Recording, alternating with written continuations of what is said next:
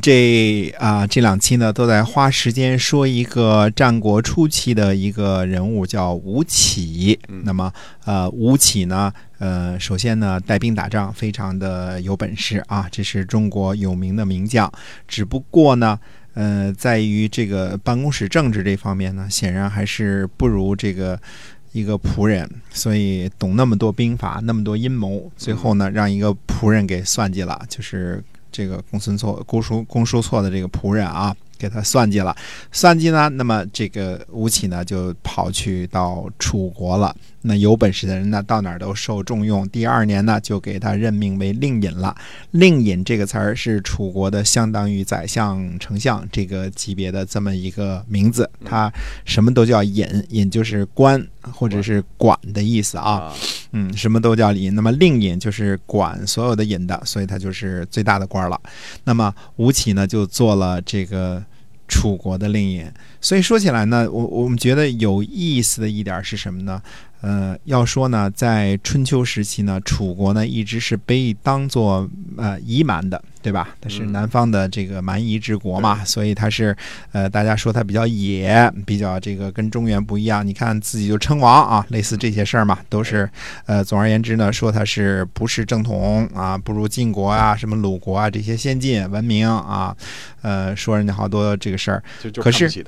对，看不起他。可是你从保存传统上这一点来看呢，实际上楚国保存的还是非常的好的。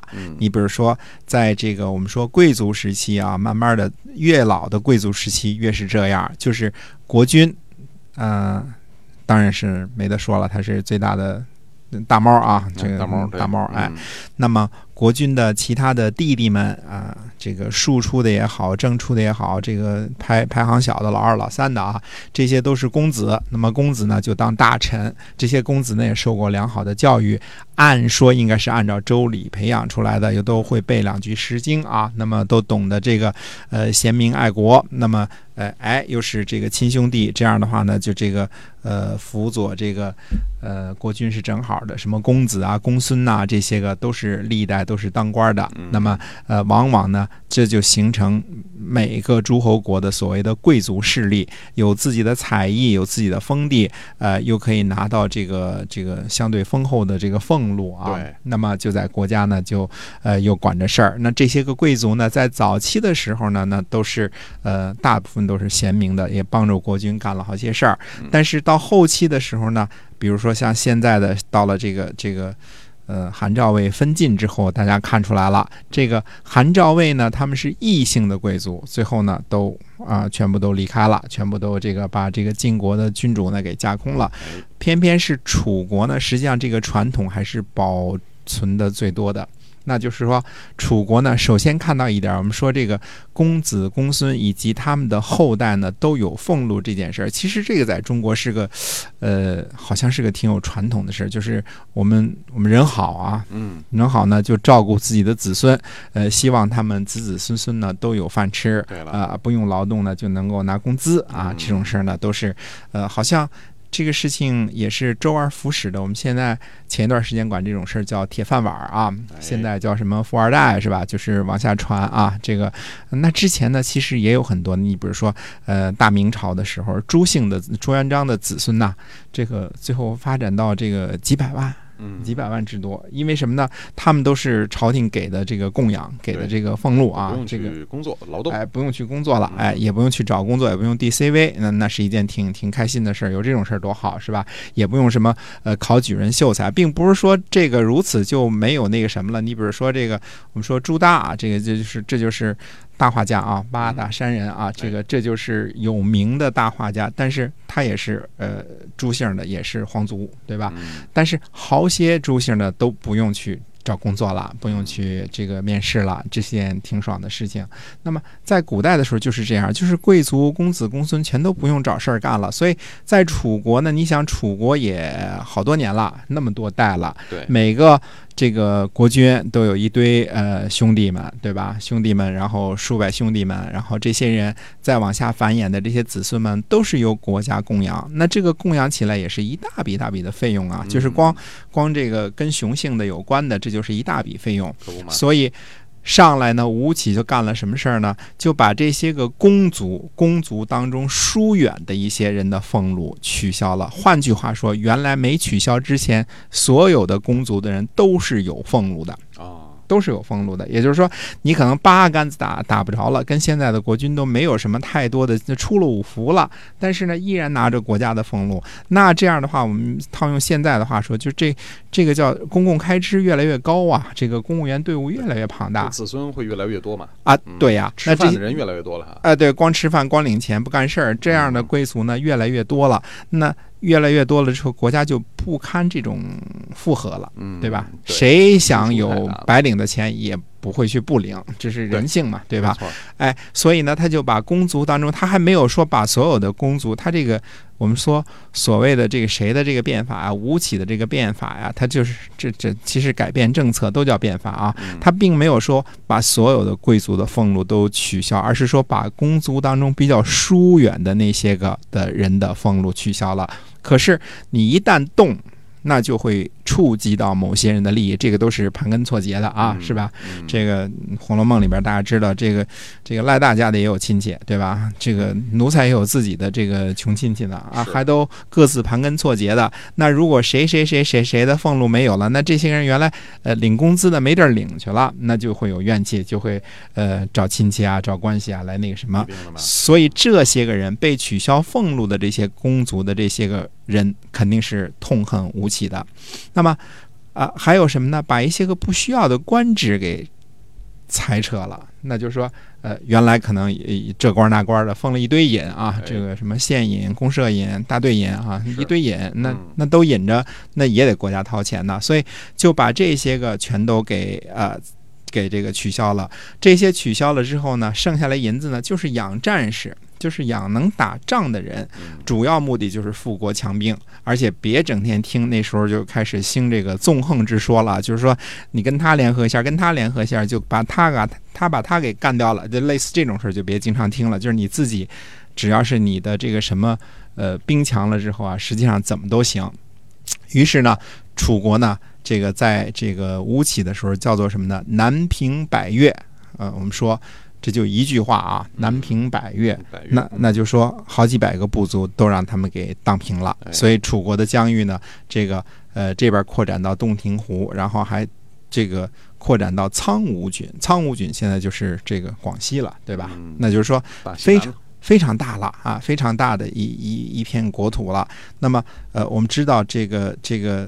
本来楚国就是一挺大的国家，一直就是一个挺大的国家。除了这个，呃，有一次被这个伍子胥差点给这个打趴下以外啊，那么一直它都是一个，呃，非常幅员辽阔的国家。而且，呃，这个国境当中呢，产这个铜啊，产这个金属啊，呃，而且产稻米，这个。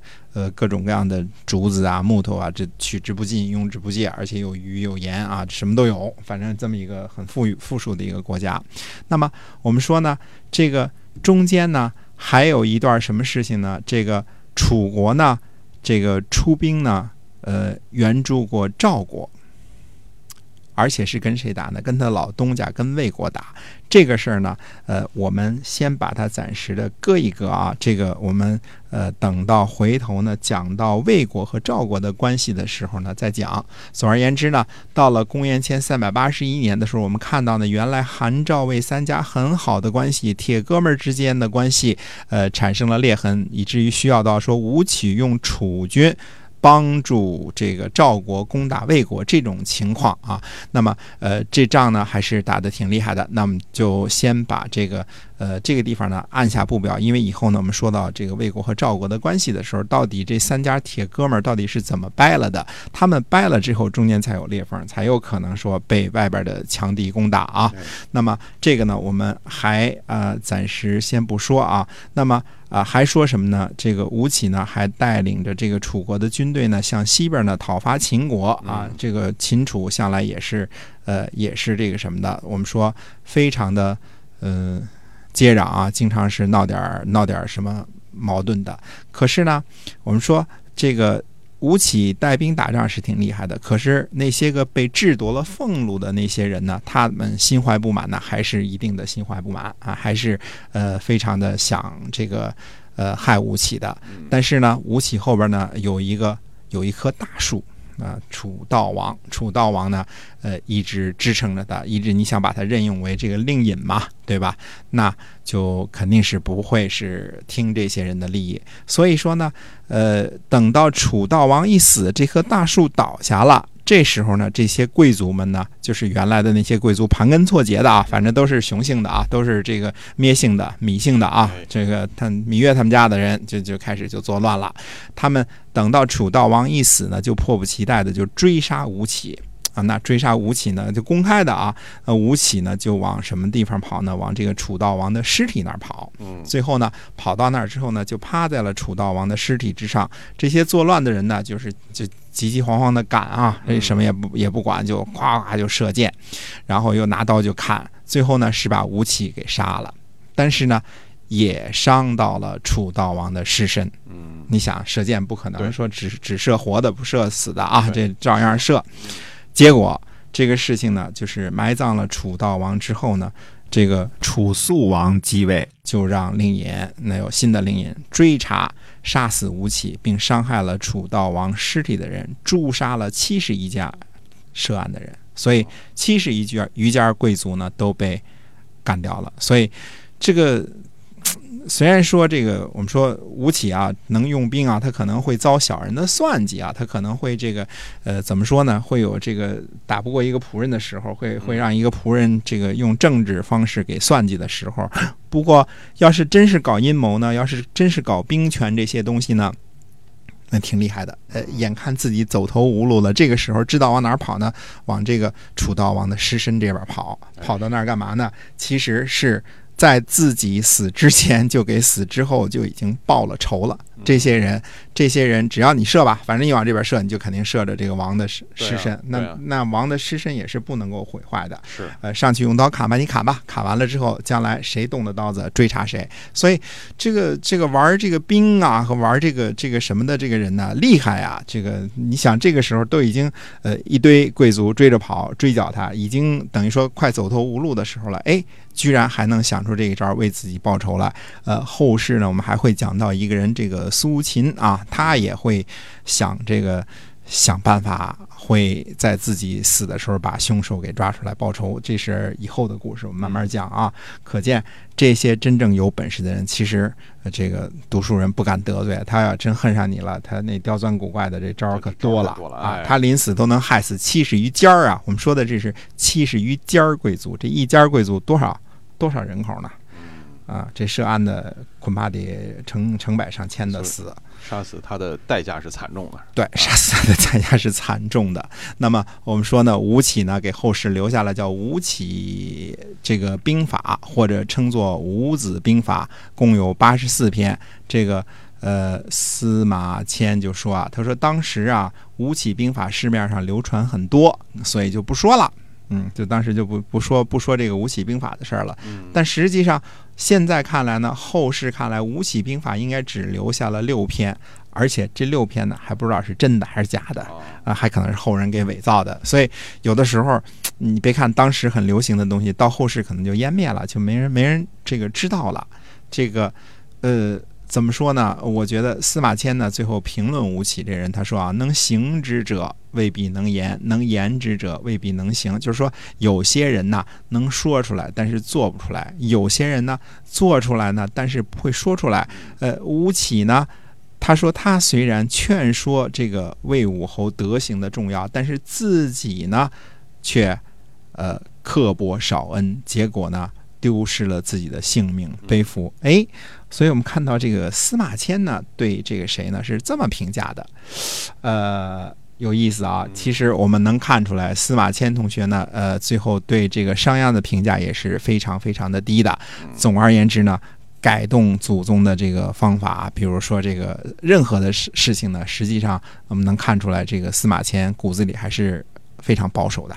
呃，还是很向着这个儒学这一派的啊。希望有什么变革是吧？哎，祖宗之法呢，不希望有变革。他评论他是刻薄少恩，怎么叫刻薄少恩呢？那就是把这些贵族的这个这个这个工资给断了，这就是刻薄少恩，对吧？这看从哪个角度来出发了。呃，不过呢，这个呃，现在的我说我们说呢，如果以现在的角度来看呢，那总有一个能够负担得起还是负担不起的事儿。虽然说不刻薄少恩，谁也不得罪最好，但是谁也不得罪的情况，到底能不能够有这么大的经济实力呢？那这个。